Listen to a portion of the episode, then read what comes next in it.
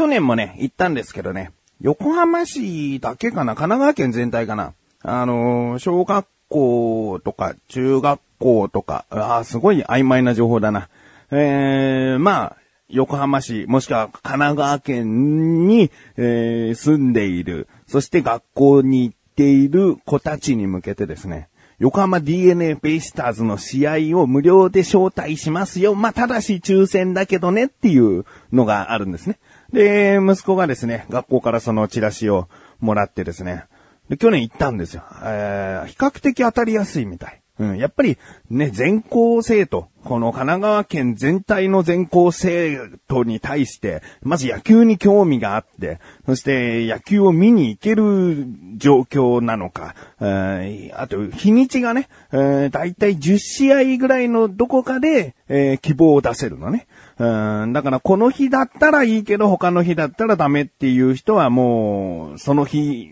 だけにかけて応募するけど、そこに殺到してたら、もちろん抽選から漏れちゃったりとかね、え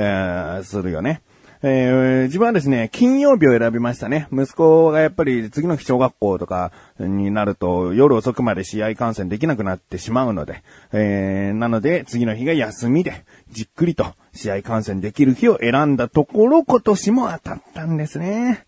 えー、これ本当に当たりやすいなと。うん、多分応募した人は全員、ほぼ全員当たるようになってんじゃないかな。えー、一応行きたい日にちっていうのは第1希望、第2希望、第3希望まで書くんですけど、僕は今まで第1希望でしか当たったことはないんですが、まあその第2、第3のうち、もう少なくともどこかの試合には必ず応募してくれた方は招待するってことにしてんじゃないかな。うん、まあ僕はたまたま第一希望ですんなりと、うん、通ったと、当たったということですね。うん。まあ今回はですね、その息子と二人で、えー、横浜スタジアムへですね、野球観戦に行ってきたという話をしたいと思います。ということで、今季初の生観戦に興奮していた自分がお送りします。菊池アナなだらか向上心。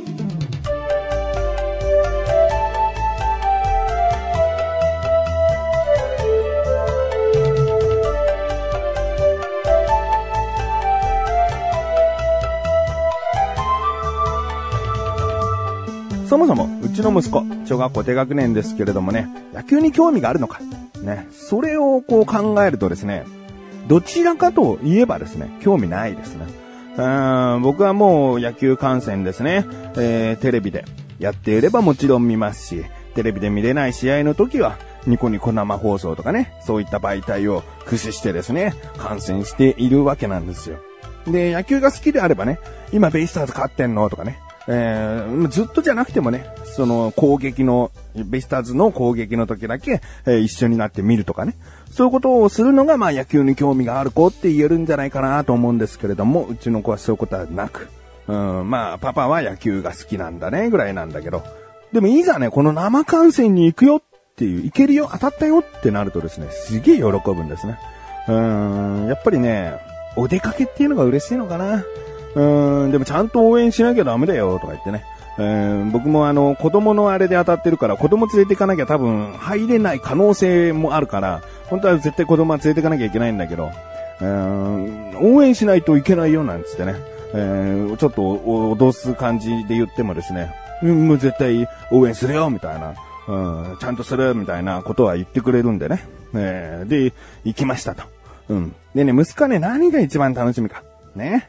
あ何々選手のホームランが絶対見たいよとかね。そんなことはないんですよね。うん、一番の楽しみはみかん氷っていうね。その横浜スタジアムのもう少しずつ名物になってきているんですけれども、ほとんどの売店でですね、取り扱っていて、そのスタジアム内の売店ね、みかん氷っていう。ただかき氷の上に、えー、缶詰のみかん、そして缶詰のみかんシロップがかかったかき氷なんですね。だけどこのスタジアム内のその、メニューというか、料理、つまみ、お酒、ドリンクっていうのは比較的高いんです。自動販売機でも200円とか。ああとまあ、今、あの、横浜ベイスターズオリジナルホットドッグみたいなのありますけれども、まあ700円以上するんですよね。その、適度な大きさのホットドッグがね。で比較的、そのスタジアム内で食べるもの、ね、飲むものとしたら、値段、価格設定っていうのはどうしても高くなっちゃうもんだよね。ビールも一杯700円ぐらいだから、うーん、まあね、イベントを催している場所での飲食物っていうのは、ちょっと、飲食物っていうのは比較的高めになっているんだけれども、このみかん氷。もう結構な量よ。ちゃんとこうかき氷として満足いける量あって、一人前一つ350円っていうな。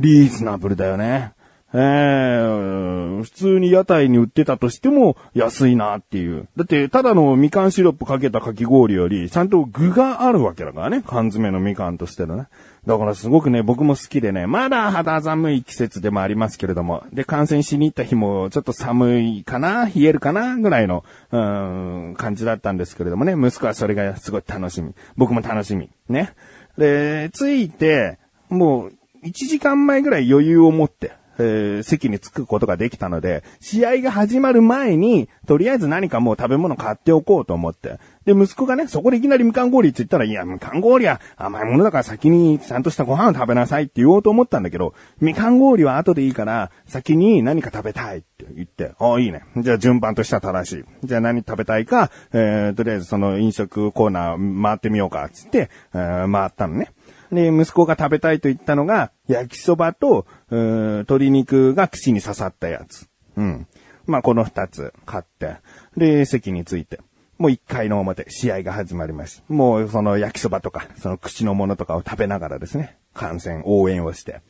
で、一回が終わったぐらいかな、両軍の攻撃終わって、二回が始まるあたりに、もうそれ食べ終わっちゃったんです。僕も息子も。そしたら息子がもうみかん氷食べたい。そりゃそうだよね。ご飯ちゃんと食べたんだからみかん氷食べさせてくれるよねっていう感じのテンションでですね。みかん氷食べたい。えー、まあしょうがない。しょうがないから。もうみかん氷。楽しみにしてたから。そんなもったいぶらせてもしょうがないと思ってですね。えー、2回が終わったぐらいにですね、みかん氷を2つ買ってね、1つずつ。で、席について食べ始めて。えー、その日はね、先ほども言ったように、やや肌寒いんです。上着を羽織らなくてもいいけど、羽織らなければ肌寒いね、ぐらいの。上着ちゃんと着てれば、まあ、そんなに、うーん、ブルブルブルってなるくらいではないんだけど、そこでかき氷食っちゃってるからね。もうなんかどんどんどんどん体も冷えてきちゃって、息子のその、いやー、みかん氷だっていうテンションから、美味しい、美味しい、美味しいぐらいの、なんかだんだんこう、ペースが遅くなるというかね。で、僕はもう、あの、かき氷寒くても結構好きなんで食べちゃうんですけど、で、食べ終わったら息子はまだ半分ぐらい残ってたかな。うん、半分残ってって、どうすんのこれ食べれんのつって、いや、もう寒いからいい、つって、うん、まあまあ、無理やり食べさせるもんでもないからなと思って、それをですね、僕の食べ終わった容器の上に乗っけてですね、で、僕はまたそれを食べると。もう3回ぐらいね、野球の試合全部で9回ね、もう当たり前のことですけどね、全部で9回ある中で3回、3回がやっているんですけれどもね、こう試合を見て、もちろん応援してるわけですよ。試合の内容はね、そこの時点では、すごくね、有利な状況、ベイスターズ押せ押せな感じでですね。で、そこで息子がね、言うんですね。パパ、何かあったかいものが食べたい、つって。もうみかん氷食っちゃったもんだから、あったかいものが食べたいって。いや、パパが羽織ってる上着あるけど、それ着るみたいなことを言ったらですね。いや、食べたい。あったかいものが食べたい。つって。でもしょうがないから3回終わったあたりでですね、また飲食コーナーこう歩いて、えー、あったかいものって言ったら、例えばラーメンとかね、えー、豚汁とかね、そういうものもあるんですよ。そこで息子が選んだのが、ポテトっていうね。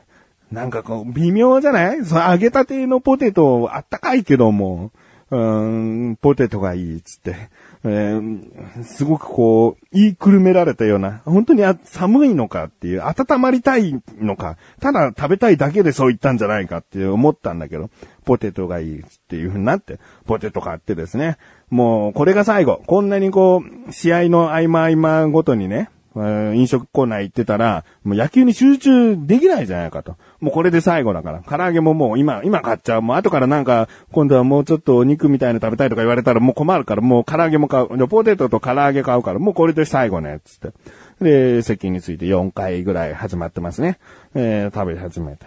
まあ、本当に温まってんのか体はと、えー、むしろもともと冷えてたのかと、もう疑いながらも、こう試合を観戦してですね。うーん、まあ、息子としてもですね、それ食べ終わるとね、心ここにあるのかぐらいの。うーん、あらずとは言い切れないけど、心ここにあるのかっていう感じなんですよね。うーん、で、まあ、トイレとかね、そういうことでちょくちょく、こう、外にね、出てったりなんかして。で、6回、7回あたりでですね、喉乾いたと。まあまあまあ、そうだな。最初に飲み物は買っておいたけど、それ飲み切った後にポテトだなんだ食べて、ずっと何も飲んでなかったなと。うん、あ、じゃあ飲み物、お茶でいいな。お茶買ってくるな、つって。お茶とか買いに行ってたらですね、見事な大逆転されててですね。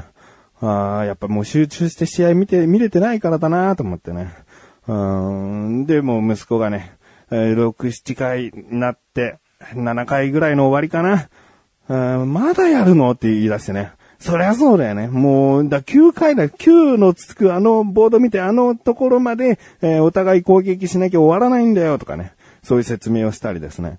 でもね、まあそんな、もう帰りたいのかなっていうと、帰りたいそわそわ感があるわけではなくて、もうね、質問をしてくれるようになった。うん。アウトって、何回取ってんの？今って。あそこのボード見て赤いボールが、赤い光が1個ついてるから今ワンアウトってことで、2個取ったらあそこが2個光って、3個取ったら攻撃が交代するんだよ。でも3個目は光んないんだよ、あのあのボードにはっていうね。なんかね、そういう説明をしてたら、確かに、こういう説明も何もしてないのに息子は野球を楽しめているわけがなかったなっていうね。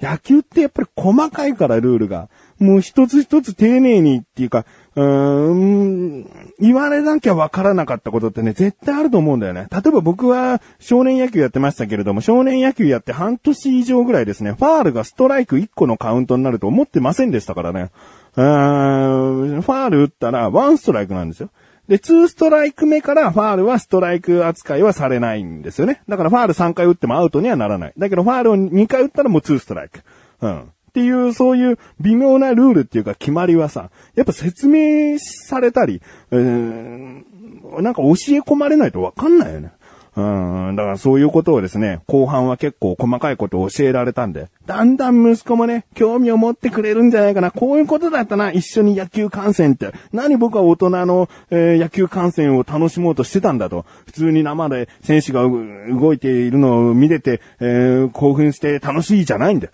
息子と来てんだよ。息子のおかげで来れてんだよ。だから息子にその、えー野球のこういうところ、こういうところがあるんだよ、こうなんだよっていう説明をしないでどうすんだと。何をしてたんだと思ってね。えー後半はそういったね、細かなところ、疑問に思ってくれたことをきちんとこう説明したりしてたんですよ。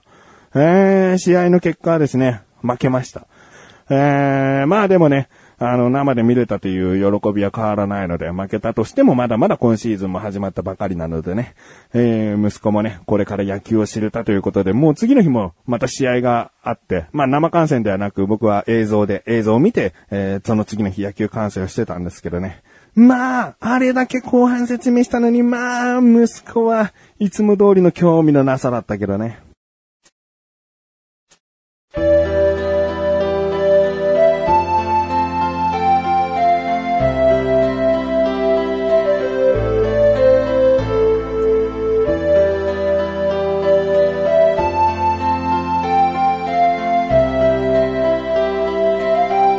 エンディングでーす。えー、今回ね、息子と野球観戦行ってきた話だったんですけれども、この試合というのがね、ヤクルト3連戦のうちの1試合目だったんですね。えー、で、その試合はまあ、逆転負けされてしまったんですが、その次の日がですね、うん、一つ言えるとすれば、ロペス選手が3打席連続ホームランを打ったりですね、あと、ピッチャーの山口投手もホームラン打ったりですね、大量得点のね、見応えのある、まあ、ファンとしてはね、えー野球の試合としては接戦にはちょっとならなかったのであれかもしれないけど、ベイスターズファンとしては興奮する試合だったな。この日見に行きたかったなっていうね、なんかありましたけどね。えーで、その次の日もね、勝って、まあ、今季初めての連勝をして、えー今収録になっているので、今これが配信されている頃には果たしてどういう状況かはわかりませんが、最下位ではなかったんです。僕が今収録している時点では最下位ではない。えー、どうだろう。こっからね、まだまだベイスターズ楽しませてくれるんじゃないかなと思っております。ということで、なだらか今年は毎週水曜日更新です。それではまた次回お会いいたい菊池勝利したメガネとマーニでもあるよ。お疲れ様に。